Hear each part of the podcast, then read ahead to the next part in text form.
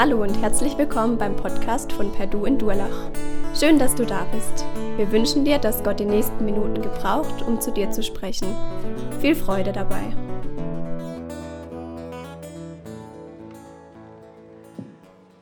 Ja, schön, dass ihr heute Morgen hergekommen seid. Dass wir den Tag miteinander verbringen können, war ja ein bisschen spannend so zu beobachten. Die Wetterberichte der letzten Tage ging euch vielleicht auch so und ein bisschen mitgefiebert, ob es auch klappen kann oder so. Und wir sind Gott unendlich dankbar, dass das heute jetzt sein darf, dass er die Wolken aufgerissen hat für einen Moment, für uns. Ich hoffe, der ist auch lang genug, der Moment, dass wir es wirklich genießen können miteinander. Gerettet durch göttliche Pädagogik. Wir sind heute im letzten Teil in unserem Gottesdienstplan, in der Römerbrief-Auslegung, Kapitel 9 bis 11. Da geht es um die Frage, Israel, du, ich, Juden, haben die noch was zu sagen und so. Und das ist ja ganz spannend. Auch diese Woche waren ja die Meldungen wieder in den Zeitungen über Umgang mit Juden. Irgendwie in Köln haben sie Schwierigkeiten gehabt, weil jemand seine belästigt wurde, weil er durch seine Kopfbedingungen als Jude erkennbar war und sie ihm vom Kopf geschlagen wurden, wie die Leute mit ihm umgegangen sind. Schon eine spannende Geschichte. Heute zum letzten Mal, also geht es um dieses Thema und dann haben wir es wirklich drin hoffentlich. Es ist schon ein bisschen her, da hatten wir noch ja, Kaiser, Könige in Deutschland. Friedrich II. von Preußen, eine bekannte Geschichte, wurde mal gefragt oder hat mal gefragt, seinen Leibarzt, das war ein ganz frommer Mann. Und der Friedrich, der war ein bisschen so ein Spötter, der mit dem Glauben nichts im Hut gehabt. Dann hat ihn mal gefragt, nenne er mir einen Beweis für die Existenz Gottes. Nenne er mir einen Beweis. Und der Leibarzt, wie gesagt, ein sehr frommer Mann, der hat eine Weile nachgedacht und dann hat er gesagt, die Judenmajestät, die Juden. Das war alles. Das war das ganze Gespräch, was überliefert ist und was so viel beinhaltet, dass es heute noch immer Juden gibt. Dass es heute überhaupt ein Land gibt, wo Juden leben können als Nationalstaat, ist ein unendliches Wunder. Es gibt kein Land dieser Erde und kein Volk und keine Nation, die wahrscheinlich mehr unter Druck geraten ist in der Geschichte die mehr aufs Dach gekriegt hat von allen Seiten und immer wieder verfolgt und versucht auszurotten wie die Juden. Und trotzdem sind sie irgendwie nicht ausrottbar wie das Unkraut im Garten, kriegt man sie nicht weg, schlechter Vergleich, aber es ist manchmal so der vergebliche Versuch. Warum? Weil Gott seine Hand drüber hält. Obwohl sie gehasst werden und verfolgt werden, bestehen sie noch immer. Und auch heute, es ist interessant, wenn ihr mal so die in Israel so die umliegenden Länder anschaut, was die für politische Agenden haben, auf manchen dieser Agendas steht, ist sozusagen politisch verwurzelt die Ausrottung aller Juden im Nahen Osten. Und trotzdem bestehen sie, obwohl sie vielleicht das kleinste Land dort sind. Sie bestehen. Es ist Gottes Gnade, dass sie noch stehen lässt. Wenn ihr eure Bibel dabei habt, was ich schön fände, weil hier oben gibt es schlechten Empfang für eure Handys, aber wenn ihr es dabei habt, könnt ihr es aufschlagen, Römer Kapitel 11. Wir sind ab Vers 17 dran, heute diesen letzten Teil anzuschauen. Und wer seine Bibel nicht dabei hat, schämt euch. Nein, genießt es zu hören. Wir haben leider keine Projektionsmöglichkeit, um es euch anzuzeigen heute. Vers 17, Römer 11, Vers 17. Nun wurden aber einige dieser Zweige ausgebrochen und unter die übrig gebliebenen Zweige bist du, der Zweig eines wilden Ölbaums, eingepfropft worden und bist jetzt wie sie vom Saft aus der Wurzel des edlen Ölbaums genährt. Doch das sind kein Grund, verächtlich auf die anderen Zweige herabzusehen. Wenn du meinst, du hättest das Recht dazu, dann lass dir gesagt sein, nicht du trägst die Wurzel, sondern die Wurzel trägt dich. Aber entgegnest du vielleicht, damit ich eingepfropft werden konnte, sind noch die anderen Zweige ausgebrochen worden. Einverstanden. Aber dass sie ausgebrochen wurden, lag an ihrem Unglauben, dass du da stehst, wo du stehst, liegt an deinem Glauben. Deswegen sei nicht überheblich, sondern sei dir bewusst, in welcher Gefahr du dich auch befindest. Denn wenn Gott die natürlichen Zweige nicht verschont hat, warum soll er dann dich verschonen? Du hast ja also beides vor Augen, Gottes Güte und Gottes Strenge. Seine Strenge denen gegenüber, die sich von ihm abgewendet haben, und seine Güte dir gegenüber. Vorausgesetzt, du hörst nicht auf, dich auf seine Güte zu verlassen, sonst wirst auch du abgehauen werden. Die ausgebrochenen Zweige dagegen werden wieder eingepfropft werden, sofern sie nicht an ihrem Unglauben festhalten, denn es steht sehr wohl in Gottes Macht, sie wieder einzupfropfen. Wenn nämlich du aus dem wilden Ölbaum rausgeschnitten wurdest, zu dem du ja von Natur aus gehörtest, und auf den edlen Ölbaum aufgepropft worden bist, mit dem du doch von Natur aus nichts zu gemeinsam hast, wie viel leichter wird es dann sein, die Zweige, die von Natur aus zum edlen Ölbaum gehören, wieder auf ihren eigenen Baum aufzupropfen. Ich möchte euch, liebe Geschwister, über das Geheimnis der Absichten Gottes mit Israel nicht im Unklaren lassen, damit er nicht in vermeintlicher Klugheit aus der gegenwärtigen Verhärtung Israels falsche Schlüsse zieht. Es stimmt, dass ein Teil von Israel sich verhärtet hat. Aber das wird nur so lange dauern, bis die volle Zahl von Menschen aus den anderen Völkern zum Glauben gekommen ist. Wenn diese Voraussetzung erfüllt ist, wird ganz Israel gerettet werden. Es heißt ja in der Schrift, aus Zion wird der Retter kommen, der die Nachkommen Jakobs von all ihrer Gottlosigkeit befreien wird. Denn das ist der Bund, den ich mit ihnen schließen werde, sagt der Herr. Ich werde ihnen die Last ihrer Sünde abnehmen. Ihre Einstellung zum Evangelium macht sie also zu Feinden Gottes und das kommt euch zugute. Andererseits folgt aus der Wahl, die Gott getroffen hat, dass sie von ihm geliebt sind. Hat ja ihre Stammväter erwählt. Und wenn Gott in seiner Gnade Gaben gibt oder jemand beruft, macht er das nicht rückgängig. In der Vergangenheit wart ihr es, die Gott nicht gehorcht hatten. Und durch den Ungehorsam Israels ist es dazu gekommen, dass ihr jetzt sein Erbarmen erfahren habt. Umgekehrt sind sie es, die gegenwärtig Gott ungehorsam sind. Und dass ihr dadurch sein Erbarmen kennengelernt habt, soll dazu führen, dass schließlich auch sie sein Erbarmen erfahren. So hat Gott alle ohne Ausnahme zu Gefangenen ihres Ungehorsams werden lassen, weil er allen sein Erbarmen erweisen will. Wie unerschöpflich ist Gottes Reichtum.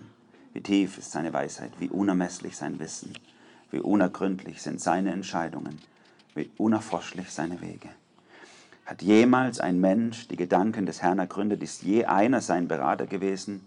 Wer hat Gott jemals etwas gegeben, sodass Gott es ihm zurückerstatten müsste? Gott ist es, von dem alles kommt, durch den alles besteht und in dem alles sein Ziel hat. Ihm gebührt die Ehre für immer und ewig. Amen. Also ihr merkt schon, das Amen, das er hier bringt, zeigt, dass er hier mal erstmal einen Schluss macht. Wir hatten das nur nochmal für die, die jetzt nicht so dabei waren, diesen Überflug. Wir hatten vor einiger Zeit die ersten acht Kapitel sehr stark, ging es um die Frage, wie ist es mit Gnade, Glaube, Rettung und Verlorenheit und wer und wie und was. Und nach heute sozusagen beginnt Paulus über die Gemeinde, zu reden, Gaben, Aufgaben und zwischendrin dieser Einschub, wo es um Israel geht, um die Juden und unser Verhältnis. Es ist ihm so wichtig, weswegen er es zum Herzstück macht. Und wenn ihr jetzt vielleicht die letzten Wochen da wart, dann ging es euch vielleicht gar nicht so. Dann saßt ihr davor im Gottesdienst und habt gehört und gedacht so, okay, also so spannend ist es ja jetzt irgendwie auch nicht. was hat das jetzt groß mit mir zu tun? Also da geht es um irgendein Volk irgendwo im Nahen Osten. Wir haben kaum noch Juden in Deutschland. Ich glaube, es sind noch 150.000 so maximal jüdische Abstammung in Deutschland. Wir haben das ja äh, gründlich versucht auszurotten und es wächst nur langsam wieder in Deutschland. Aber ich hoffe, dass du auch unendlich viel lernen kannst, neben dem, dass es um Israel und unser Verhältnis als Christen zu ihnen geht, dass du unendlich viel über Gott und über dich lernen kannst. Und Paulus ist es total wichtig hier, wir haben das letzte Mal gehört, dass Gott treu ist, er niemals aufgibt. Wir haben das letzte Mal gehört, dass Gott völlig unabhängig in seiner Gnade ist. Er braucht es nicht, dass du dich anstrengst, Mühe gibst und Gottes Heilsplan, dass wir reingekommen sind, weil Israel erstmal raus ist. Und heute schließt Paulus das nochmal ab und es ist gar nicht so viel anders als das, was er jetzt die letzten zweieinhalb Kapitel gesagt hat. Irgendwie wiederholt er sich an der Stelle. Er spricht wieder von Strenge und Strafe und Annahme und Verlorenheit und wie ist das alles. Aber wie ein guter Lehrer, der wenn ihr gute Lehrer hattet, ihr die jetzt Abitur gemacht habt oder, oder mittlere Reife oder, oder irgendeinen anderen Schulabschluss, äh, dann, dann repetieren die ja nochmal. Also die sind ja dann rechtzeitig mit dem Stoff fertig und dann wiederholen sie nochmal. Dann gibt es Prüfungsvorbereitung. Und so macht Paulus das auch. Er, er, er geht jetzt nochmal das Thema durch, aber er will, er will damit ein ganz konkretes Lernziel verbinden. Eigentlich drei Lernziele. Er will, er will drei Gedanken dir mitgeben, die du persönlich aus dieser Geschichte ziehen sollst. Wie Gott ist und wie dein Verhältnis zu ihm ist. Das erste Lernziel, von dem Paulus hier spricht, da geht es um unsere Einstellung innerlich. Hochmut hat bei uns keinen Platz. Hochmut hat bei uns keinen Platz. Er spricht ja am Anfang von den Zweigen. Wir sind ja der, perfekt irgendwie in der Natur hier. Ihr seht die Bäume und ähm, nun werden einige Zweige ausgebrochen, sagt er. Er hat so diesen Ölbaum vor Augen. Ich habe in meinem Garten einen Ölbaum gepflanzt vor einigen Jahren. Der ist im ersten Jahr erstmal verfroren. Und dann ist aber aus vier verschiedenen Zeiten wieder rausgesprossen. Es ist total, ja, heute muss ich ihn schneiden, sonst wächst er mir oben zum Fenster rein, weil er so, also Karlsruhe ist eine gute Gegend, sage ich mal, für Bäume, die eher mediterranen Flair haben. Mein Nachbar hat Palmen in seinem Garten und so. Das ist schon eher ungewöhnlich, sage ich mal, in Deutschland. Unser Klima. Und dieser Ölbaum habe ich immer vor Augen.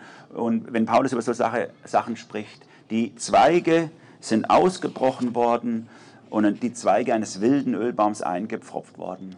Und dann sagt er aber, aber doch werdet ihr, und es ist klar, er spricht jetzt von uns, wir sind irgendwie wild da reingekommen in den Ölbaum, aber doch wirst du jetzt wie sie vom Saft aus der Wurzel des edlen Ölbaums genährt. Und wenn du meinst, du hättest das Recht, verächtlich auf sie runterzuschauen, lass dir gesagt sein, nicht du trägst die Wurzel, sondern die Wurzel trägt dich. Letztes Mal hatten wir dieses Thema von der Wurzel schon. Und ich wiederhole es nochmal, das sind die Bündnisse, die Verheißungen Gottes, der Glaube, in den Israel erstmal, von dem Israel lebt und, und gewachsen ist. Dann sind sie ausgerissen worden. Und jetzt bist du mit drin. Es sind auch noch ein paar Israeliten mit drin, so dieser Überrest. Da könnte man ja zunächst mal denken, ja gut, okay, also dann sind die verloren, die, haben dann, die, die verbringen die Ewigkeit nicht bei Gott. Aber Paulus geht es hier gar nicht um Verlierbarkeit des Heils, wenn ich das richtig verstehe.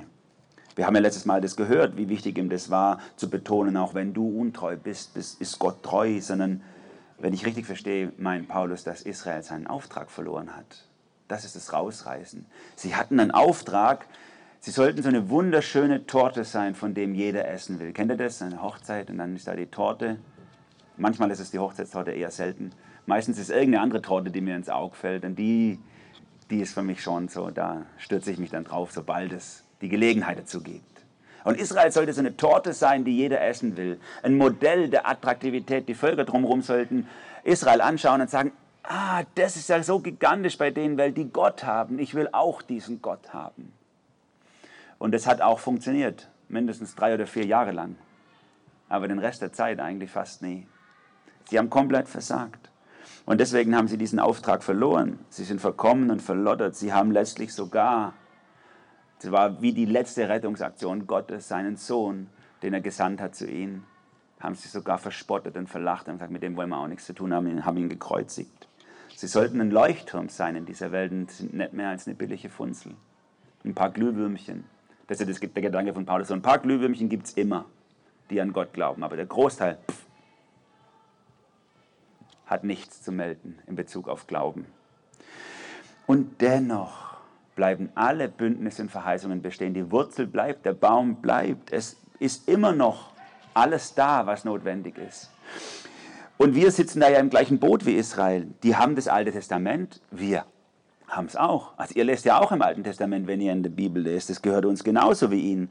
Sie haben Verheißungen von Abraham, dass er, er Nachkommen haben wird wie Sand am Meer und dass Gott bei ihnen sein wird ohne Bedingung. Und wir haben auch Verheißungen von Abraham, dass nämlich äh, in ihm gesegnet werden alle Völker auf dieser Erde. Auch, das gilt auch für uns. Und ein großer Teil der Bündnisse, die Israel betreffen, betreffen ja auch uns. Wir stecken irgendwie alle mit drin. Wir leben davon. Unser Glaube lebt davon, dass, die, dass Gott diese Bündnisse, diese Verträge geschlossen hat mit uns, ohne Bedingung. Und wir müssen diese Verträge nicht am, am Leben erhalten durch das, was wir tun, sondern sie halten uns am Leben. Es ist so schade, wenn wir uns hochmütig gegen Juden kehren. Und damit meine ich jetzt nicht nur wir Deutschen, wir haben vielleicht sogar noch mal ein spezielles Verhältnis, aber überhaupt wir. Und das hat mich mein Freund David Mohammed, ein Muslim, gelehrt letzte Woche. Er war am Donnerstag bei mir und er hat gesagt, Manu, weißt, Wochenende verdiene ich wieder 800 oder 1000, hat er gesagt, weil es ist das Fest gerade in Karlsruhe. Ne? Ich habe guten Plan. Ich gehe immer an den Eingang und die Leute, die rauskommen, und es ist nur mitten am Tag und die sind fertig, denen frage ich immer, ob ich ihre Karten kaufen kann. Und mit den Karten gehe ich vor an die Bahn und verkaufe sie an die Leute, die kommen. 800 bis 1000 verdient er jedes Fest, sagt er. Und er geht auch jetzt wieder hin. Und er hat es auch seinem Lehrer an der Schule erzählt. Und sein Lehrer hat gesagt, zu ihm gesagt, du bist ja wie ein Jude. Sagte, wie, wie ein Jude? Ja, die Juden, die wollen auch immer nur das Geld. Na, dieser Muslim unserem deutschen Lehrer erklärt, was Vorurteile sind. Er sagt, wieso Juden? Die sind auch keine anderen Menschen als mir. Was redest du so über Juden? Der Muslim musste dem deutschen Lehrer seine eigenen Vorurteile vor die Augen malen. Es gibt auch diese fromme Version und mir wichtig, dass wir davon Abstand nehmen. Diese Version, die sagt, ja, früher mal, da war Gott für Israel, hat Bündnisse, aber jetzt ist es vorbei.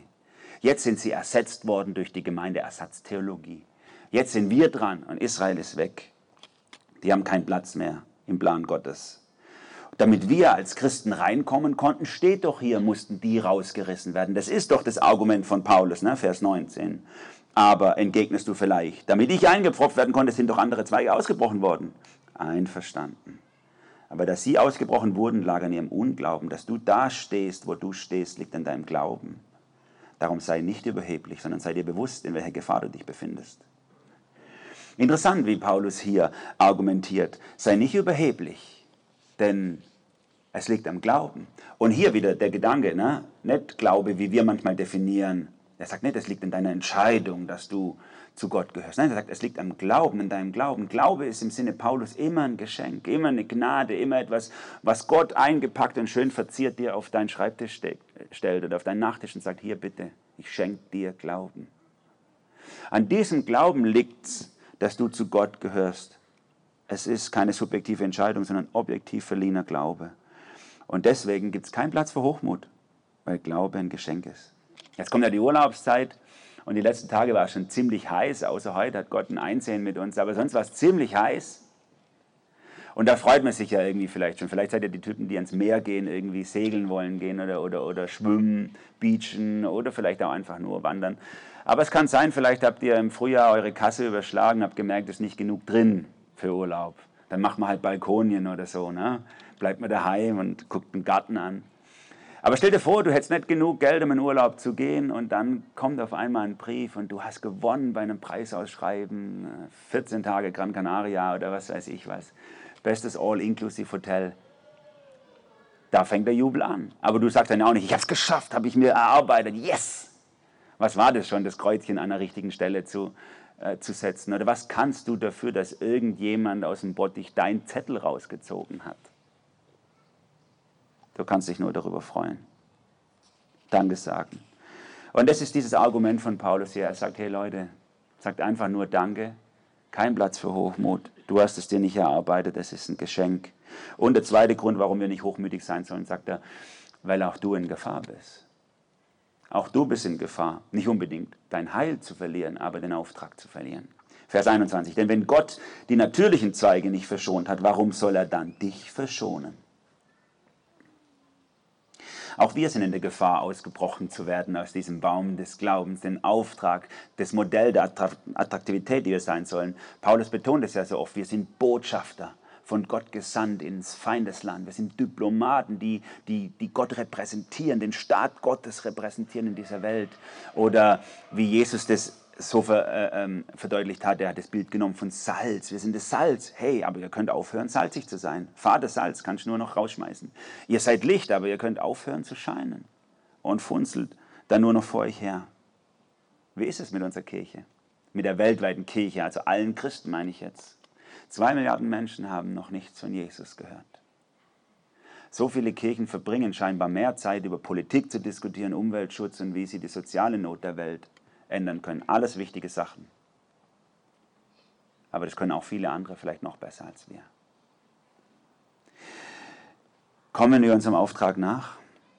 Warum sollte Gott uns verschonen, wenn wir unseren Auftrag vernachlässigen? Weil wir in der Gefahr sind, auch unseren Auftrag zu verlieren, ähm, sagt Paulus, schaut euch ganz genau Israel an, was mit denen passiert ist und lernt aus ihrer Geschichte. Vers 22. Du hast hier also beides vor Augen. Gottes Güte und Gottes Strenge. Niemals ein Gegensatz in der Bibel. Ne? Seine Strenge denen gegenüber, die sich von ihm abgewendet haben und seine Güte dir gegenüber vorausgesetzt. Du hörst nicht auf, dich auf seine Güte zu verlassen. Sonst wirst auch du abgehauen werden. Also auch wir sind in der Gefahr, ausgebrochen zu werden. Du und ich sind in der Gefahr, unseren Auftrag zu verlieren, den Gott uns zu geben, gegeben hat. Nur noch ein Glühwürmchen zu sein, keine große Leuchte mehr im Sinne Gottes. Wenn und das ist die Überraschung hier. Nicht, wenn du dich zu wenig anstrengst, sondern wenn du aufhörst, dich auf seine Güte zu verlassen. Gerade wenn du dich nur anstrengst und nur in eigener Kraft leistest, dann bist du nur eine Funzel. Wenn du aufhörst zu sagen, okay Jesus, es liegt alles an dir, deine Güte, deine Gnade ist es, was mich rettet und was mich leuchten lässt. Klar, wir haben einen Auftrag, in dieser Welt zu leuchten, der Welt die Versöhnung zu bringen. Und Paulus, sein Leben, wenn er es anguckt, das war ganz schön hart, manchmal im Gefängnis gelandet, hat sich angestrengt, er hat sich wirklich verausgabt in diesem Auftrag. Aber er hat immer wieder betont, nichts davon rettet. Es ist alles wichtig, aber nichts davon rettet. Manchmal sage ich das so im Spaß zu manchen von euch und manchmal sage ich es auch über mich selber. Wenn jemand was Gutes getan hat, sage ich, das gibt wieder ein Steinchen im Himmel oder ein Steinchen in der Krone. Ne? Das ist natürlich ein Späßle, aber auf der anderen Seite ist auch was Wahres dran. Denn alles, was wir Gutes tun, im Sinne Gottes Gutes, er werde das ja manchmal ein bisschen anders als wir, das müssen wir beachten, alles, was wir Gutes tun im Sinne Gottes, gibt einen Schatz im Himmel. Das ist so. Aber nichts davon kann dir den, die Eintrittskarte in den Himmel lösen. Jesus sagt, sammelt euch Schätze im Himmel, wo sie nicht gefressen werden können. Aber er sagt nicht, verdient euch den Himmel. Das ist nicht möglich. Es ist alles Gnade. Und nun wendet Paulus in Vers 23 wieder den Blick auf Israel, um nochmal klarzumachen, dass auch sie eine Chance haben. Er sagt, dass diese ausgebrochenen Zweige wieder eingepfropft werden, wenn sie nicht am Unglauben festhalten. Denn es steht sehr wohl in Gottes Macht, sie wieder einzupfropfen. Und dann bringt er diesen Vergleich. Ist auch viel leichter, dass man das eigene wieder einpfropft, als was Fremdes. Also ich weiß jetzt nicht, was der Theo dazu sagt als Baumschuler an der Stelle oder so. Wird er wahrscheinlich kaum, sage ich mal, das eigene Reis wieder in, das eigene, in die eigene Pflanze wieder einpfropfen. Sowas macht man ja normal nicht, ist sinnlos. Aber möglich ist es. Und zu der damaligen Zeit war das bei den Ölbäumen so, die haben manchmal aufgehört, Früchte, Früchte zu tragen und die sind ja mehrere hundert Jahre alt, werden die ja. Und wenn die dann aufhören, Früchte zu tragen, dann kannst du entweder ummachen oder du nimmst halt den Saft von der Wurzel und den dicken Stamm, der ja widerstandsfähig ist gegen die Natur, und du pfropfst dann irgendwelche Zweige wieder rein, auch von einem Ölbaum, damit sie weiterhin Frucht bringen.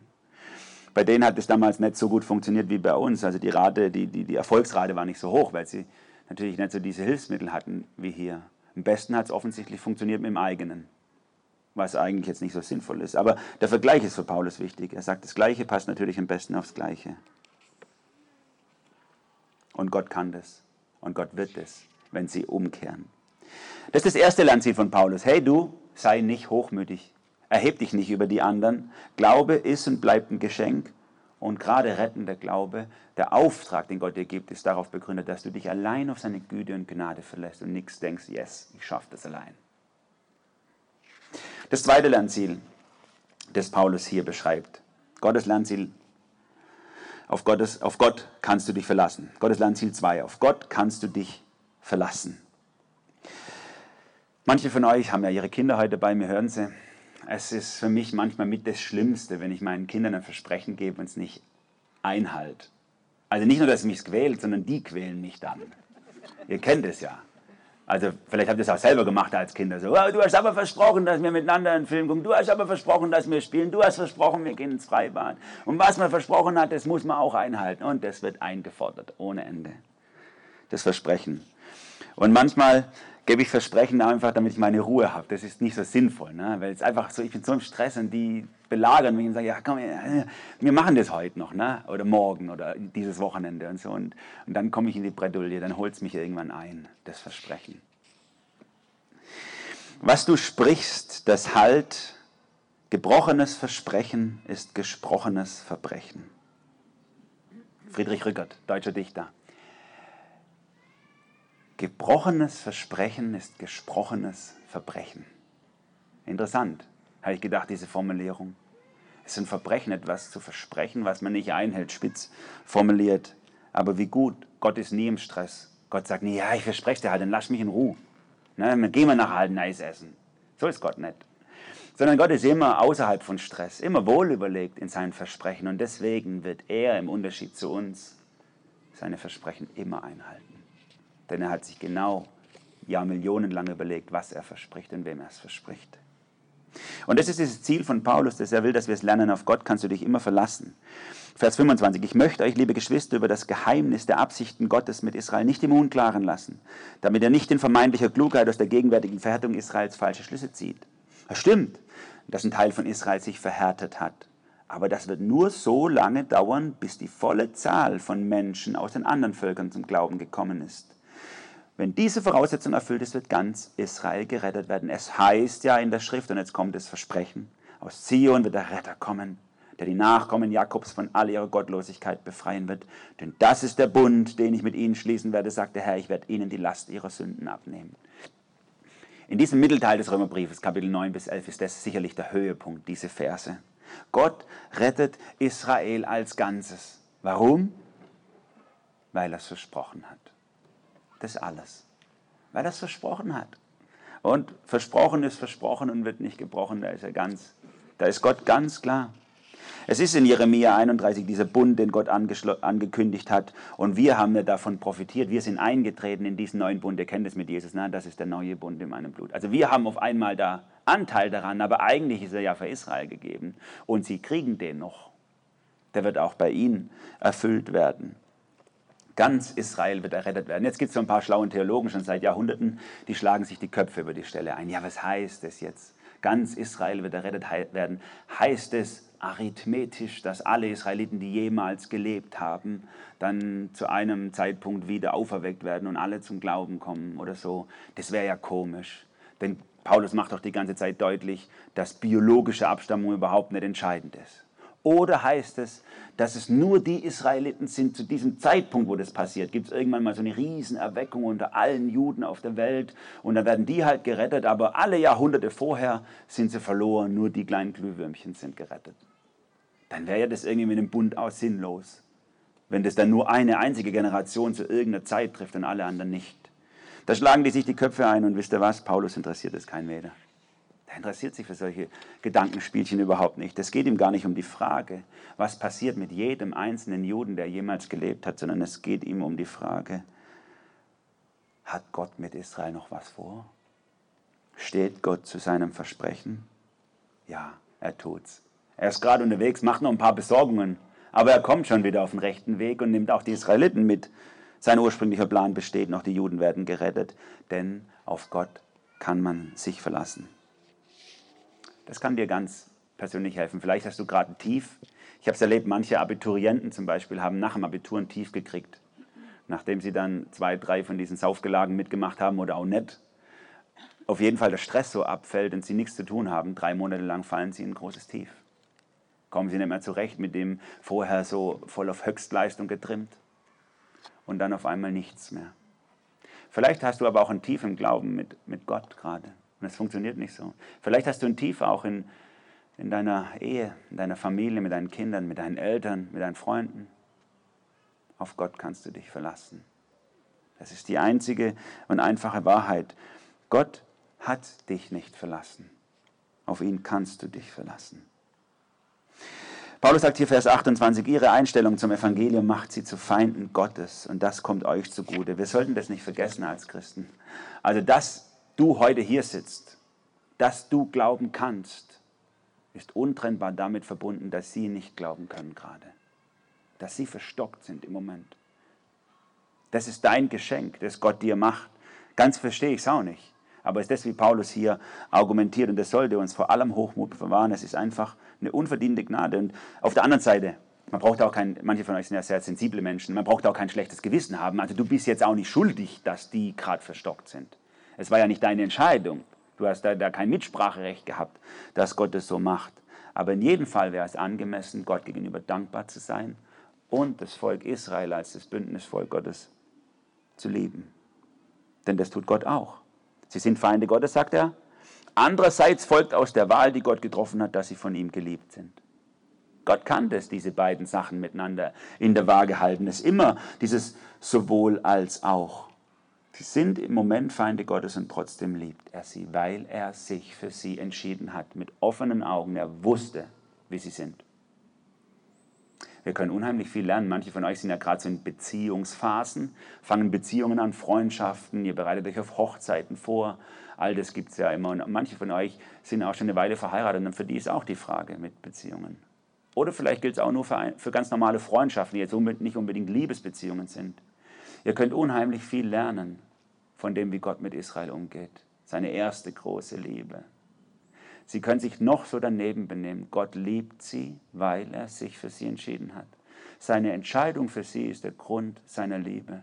Nicht ihr Verhalten, ob sie es richtig oder falsch machen, wo sie gerade rumrennen, ob gerade Gefühle da sind oder nicht. All das ist wichtig in der Beziehung. Aber die Grundlage für Liebe ist die Entscheidung, die du triffst. Das ist das, was dich durchträgt auch über Jahrzehnte. Er hat ja ihre Stammväter erwählt und wenn Gott in seiner Gnade Gaben gibt oder jemand beruft, macht er das nicht rückgängig. Auf Gott kannst du dich verlassen. Er macht es nicht rückgängig. Er hält sein Versprechen, koste es, was es wolle. Und Gott sieht sich gerade in der Schuld Israels.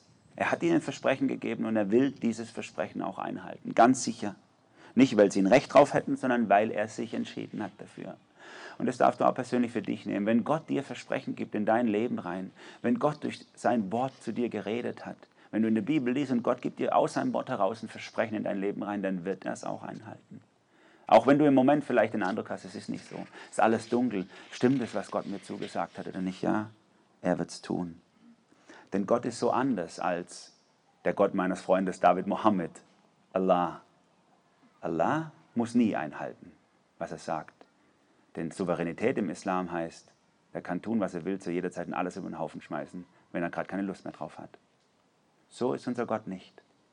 Unser Gott bindet sich an sein Wort, an sein Versprechen. Und deswegen ist die Bibel so wertvoll für uns, denn hier sind die Versprechen Gottes aufgeschrieben. Das allein garantiert deine Sicherheit, die du in Jesus hast. Das ist ein Geschenk, das Gott uns gibt. Und dieses Geschenk hat natürlich auch einen pädagogischen, mit dem hat Gott was Pädagogisches vor. Er schreibt es hier ab Vers 30. In der Vergangenheit wart ihr es, die Gott nicht gehorcht hatten. Durch den Ungehorsam Israels ist es dazu gekommen, dass ihr jetzt sein Erbarmen erfahren habt. Umgekehrt sind sie es, die zurzeit Gott ungehorsam sind. Und dass ihr dadurch sein Erbarmen gelernt habt, soll dazu führen, dass schließlich auch sie sein Erbarmen erfahren werden. Also Gott hat was vor mit dem allem, was er macht. Für Gott ist Gericht oder Verstockung oder dass Leute wegrennen von ihm immer nur Durchgangsstation, niemals Endstation. In seiner Pädagogik hat er immer ein Ziel, dass du gerettet wirst, dass Israel gerettet wird, dass wir alle gerettet werden. Das ist Gottes Ziel mit jedem Einzelnen von dir. Und wenn du hier heute sitzt und du hast es schon oft gehört, aber vielleicht noch nie ergreifen können innen drin, weil du ein falsches Bild von Gott hattest, wie wenn du was machen müsstest oder, oder, oder, oder, was in dir verkorkst ist. Oder du verstehst zum ersten Mal, dass Gott dich retten will und dir ein Versprechen geben will, dann kannst du heute dein Herz für ihn öffnen. Es ist nie zu spät. Auch ihr älteren Menschen. Wie viele ältere Menschen gibt es, die liegen auf dem Sterbebett und dann kämpfen sie nochmal mit Gott, ob sie genug getan haben. Das ist nicht notwendig. Wenn du verstehst, dass Gott genug getan hat, Gott will dir Erbarmen geben und deswegen gib ihm dein Herz heute, es ist möglich. Nun macht Paulus eine Summe sozusagen, er macht einen Strich drunter und sagt so, Vers 22, so hat Gott alle ohne Ausnahme zu Gefangenen ihres Ungehorsams werden lassen, weil er allen sein Erbarmen erweisen will.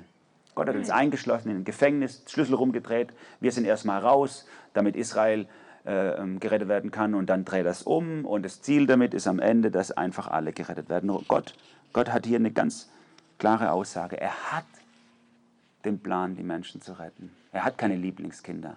Gott will nicht nur die Juden retten oder nur die Leute, die keine Juden sind oder nur das eine oder das andere, sondern Gott will alle Menschen retten. Diese Aussage zieht sich durch die ganze Bibel. Willst du es auch? Das ist die Frage. Wir theologisieren dann schnell rum und sagen, ja, aber das passiert dann nachher vielleicht doch nicht und so und deswegen äh, will es vielleicht auch nicht. Nein, die Aussagen Gottes sind ganz klar. Er will alle Menschen retten. Du hast dir gestern dein Brötchen gekauft, vielleicht beim Bäcker oder heute Morgen. Die Frau, die dir die, die, Tüte gereicht hat, sind ja meistens Frauen, gell? Die, die will Gott retten. Da, wo du dein Fleisch geholt hast, auf den Grill zu schmeißen oder wo du deine Einkäufe gemacht hast, diese Menschen, die du begegnet, denen du begegnen willst, will Gott retten. Der Sonntagsfahrer, der dich heute Morgen geärgert hat auf dem Weg hierher, wenn du hinter ihm herzuckeln musstest, den will Gott retten. Er liebt ihn unendlich. Sogar deine Schwiegermutter oder andere Menschen, die dir Mühe machen. Ich weiß ja nicht, wer das in deinem Leben ist. Das ist so ein Klischee, ne? Gott will sie alle retten. Er liebt sie. Er übernimmt Verantwortung für das Schicksal der Welt und deswegen kannst du dich auf Gott verlassen. Und damit kommt Paulus sozusagen zum Ende jetzt in diesen letzten drei Versen, denn jetzt ist die Frage, was machen wir mit dem allem? Das ist ja also so ein richtiges rieses Päckle an Theologie, was Paulus hier verpackt hat. Israel und wir und du und Erklärung und was ist mit Souveränität und bla. Und, du, und wenn du die letzten drei, vier Wochen da warst, dann stehst du davor und denkst so, boah, okay, was mache ich damit? Und Paulus macht da auch was damit. Es macht auch was mit ihm. Und das ist das dritte Lernziel. Und das Endziel aller Theologie, alles, aller Lehre der Bibel, bete Gottes übermenschliche Weisheit an. Bete Gottes übermenschliche Weisheit an, denn jetzt sprudelt es in Paulus einfach nur so raus. Nachdem er das alles so aufgeschrieben hat für die Römer, da geht es mit ihm der Gaul durch und, und er sagt nur noch, wie unerschöpflich Gottes Reichtum, wie tief seine Weisheit, wie unermesslich sein Wissen, wie unergründlich sind seine Entscheidungen, wie unausforschlich sind seine Wege. Der geht, also ich stelle mir das richtig schnell vor, man hat kaum noch folgen können. Zum Glück hat er es aufgeschrieben, kann es nachlesen. Das, das bewegt ihn zutiefst. ich war, ich war auf dem Weg zum Toten Meer, zu diesem, also bin dahin äh, ins Wasser gestiegen, es war sau heiß, ich habe meine Badelatschen vergessen, musste durch den Sand pflügen, um überhaupt ins Wasser zu kommen. Und dann war ich im Toten Meer und dann habe ich gemerkt, das ist mein Meer. Das liebe ich, wisst ihr? Weil da muss man nicht schwimmen können. du gehst rein und dann laufst einfach weiter. Ne? Du musst nur aufpassen, dass du nichts ins Auge kriegst, sonst kommst, siehst nichts mehr. Weil es so salzig ist. Der Salzgehalt ist so hoch. Und das ist auch deswegen mein Meer, weil wenn ich dann da ein bisschen rauslaufe im Wasser sozusagen und nach unten gucke, das kann 100 Meter tief sein, aber das ist egal. Du siehst alles, weil es ist alles tot da drin. Es ist einfach alles tot. Es ist auch kein blaues Wasser, sondern es ist glasklar. Das ist mein Meer. Aber wenn ich staunen will über die Natur, dann sitze ich nicht am Rand vom Toten Meer und gucke in dieses tote Wasser rein. Sondern dann sitze ich irgendwo am norwegischen Fjord, stelle ich mir vor, oder in Irland auf irgendeiner Klippe und ich schaue in dieses Meer rein. Das ist zum Staunen, oder? Meer, soweit das Auge reicht, am Horizont immer noch mehr. So tief an manchen Stellen, dass du es nicht ertauchen kannst. Kein Mensch so tief tauchen kann, auch nämlich nicht mit Maschinen, gar nicht so viel in seiner Menge, dass alle Gefäße, die alle Menschen zu allen Zeiten jemals hergestellt haben, überflutet werden damit. So ist Gottes Plan über diese Welt. So steht Paulus davor und sagt, total tief, total hoch, total krass, total viel, unausforschlich, unüberblickbar. Das ist ja Wahnsinn, was Gott gemacht hat. Und ich wünsche mir, Leute, wenn wir davor stehen, du stehst vielleicht jetzt die letzten Tage davor oder dessen Wochen vor diesen Themen und die sind vielleicht schwer für dich zu verdauen. Sie, sie, sie wirken vielleicht manchmal sehr, sehr trocken oder so. Ich glaube, wenn wir eine tiefe Liebe zum Wort Gottes entwickeln und es, und, und, und es, es durchdenken, auch in seiner Tiefe, dann werden wir begeistert sein davon. Manchmal passiert mir das, wenn ich die Bibel esse, morgens mache ich es meistens, dann sitze ich auf dem Balkon und dann esse ich die Bibel, also ich, ich nehme sie so wie Nahrung zu mir und dann bricht es auch aus mir raus. Wie gigantisch Gott, was du mir gezeigt hast. Aber oft ist es auch nicht so. Oft isst man halt aus Pflicht, weil es muss halt sein. Aber ich wünsche mir, dass das mehr und mehr ist, dass wenn wir in der Bibel, dass du, wenn du die Bibel aufschlägst, drin liest und durchdenkst, dass du in die Anbetung reinkommst. So möchte Gott angebetet werden, direkt aus seinem Wort raus. Paulus zitiert deswegen auch die ganze Zeit die Bibel bei dem, was er durchdenkt. Und auch jetzt wieder. Hat jemals ein Mensch die Gedanken des Herrn ergründet? Ist je einer sein Berater gewesen? Das ist ein Zitat aus Isaiah 40 und jetzt kommt Hiob 41 ein Zitat.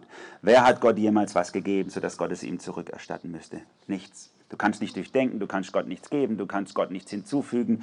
Gott ist, hat alles, was er braucht. Deswegen, summa summarum, der letzte Vers, Gott ist es, von dem alles kommt, durch den alles besteht und in dem alles sein Ziel hat. Ihm gebührt die Ehre für immer und ewig. Das ist das, was Paulus wichtig war. Gott ist der Schöpfer aller Dinge. Gott ist der, der die Geschichte und die Geschicke jedes Menschen lenkt und leitet. Und Gott wird seine Schöpfung, Israel, die Heiden, alles wird er am Ende zur Erfüllung und zur Ruhe bringen nach seinem Plan. Ich möchte zum Ende kommen. Wir haben die letzten Wochen, die, die von euch regelmäßig dabei waren, viel gelernt. Die anderen können das übrigens auf unserer Homepage nachhören, die Predigten jetzt über Römer 9 bis 11. Wir haben viel gelernt über das Verhältnis zu Israel, von uns als Christen. Es war gut, dass wir es mal durchdacht haben, weil man verliert es. Sind viele von euch auf mich zugekommen übrigens und haben gesagt, sie finden es so super, dass wir mal über dieses Thema reden, weil wir machen das viel zu wenig. Viel zu wenig reden wir über Israel und, und, und unser Verhältnis zu ihnen. Für sie war das sehr wertvoll. Wir haben also viel gelernt darüber und ich wünsche mir, dass in unserer Gemeinde, in unseren Bibelstunden, in unseren Teenie-Jugendkreisen, wo ihr euch trefft, Hauskreisen, dass wir nie anders über Juden und auch über die Nation Israel nie anders reden als liebevoll, als werbend, als positiv, auch wenn sie wie alle Menschen auch Fehler machen. Wir beten und sehnen den Moment herbei, wenn Gott sein nächstes Kapitel aufschlägt in der Heilsgeschichte und Israel wieder in den Fokus rückt. Gleichzeitig konntet ihr, wenn ihr genau zugehört habt, auch viel lernen für euch selber, für dich selber aus der Geschichte Israels. Es ist ja wie ein, wie ein Bilderbuch, wo du reinblättern kannst und so viel lernen kannst für dich. Über die Gnade Gottes, über seine Souveränität, Güte und Strenge, vor allem wie pädagogisch Gott vorgeht. Gerade auch mit Israel und so macht das auch mit uns. Wenn du es in deinem Leben gerade vielleicht persönlich ziemlich dunkel hast, es kann ja sein, dass es dir nicht so gut geht im Moment. Vielleicht hast du dich auf Menschen verlassen und bist jetzt verlassen worden. Dann glaub der Schrift. Wenn Gott mit Israel zum Ziel kommt, dann schafft es auch mit dir. Gott hält dich. Gott ruft dich. Auf Gott kannst du dich verlassen, er ist der beste Pädagoge und deswegen richte deinen Fokus auf ihn und das, was er tut. Und dann kann es dir vielleicht wie Paulus passieren, dass du wegkommst von deinen Sorgen und deiner Not und dem Elend und was wäre, wenn, und du kommst rein einfach in die Anbetung und staunst nur noch über Gott. Und dann zieht, das ist das, das Gute, dann zieht Ruhe und Friede auch in dein Herz wieder ein, weil Jesus drin Raum hat. Das verändert dich. Amen. Ich möchte gern beten. Jesus, wir danken dir von ganzem Herzen, dass wir dein Wort haben, Herr. Manche Sachen sind schwer verständlich für uns. Wir stehen davor und sagen, boah, was ist das jetzt für uns oder so. Was kann ich da jetzt nächste Woche mitnehmen? Und doch, wenn wir genau hingucken, ist alles nützlich. Und jeder Einzelteil hat was zu sagen für unser Leben. Und wir können was über dein Wesen rausfinden, wie du bist und wie du agierst. Und so viel lernen auch gegenüber uns. Und es gibt uns Sicherheit, Herr, dass unser Glaube nicht in uns ruht, sondern in dir dass unsere ewige Sicherheit garantiert ist, weil du der Garant bist, nicht weil ich durchhalten kann. Jesus, und wir möchten so gern, ich möchte so gern in diesem Auftrag verbleiben, Botschafter deiner Liebe und Gnade in dieser Welt zu sein. Ich möchte diesen Auftrag nicht verlieren. Jesus, weck uns auf, wo wir, wo wir im Schlaf sind, wo wir in Bequemlichkeit versinken, wo wir uns so genügen lassen an uns selber und unseren Krüppchen und Kreischen und dass es uns gut geht. Gib uns den Blick für die Menschen um uns her, die deine Liebe und deine Gnade brauchen, damit wir alle miteinander dahin kommen, dass wir dich anbeten und nur noch dich im Blick haben. Amen.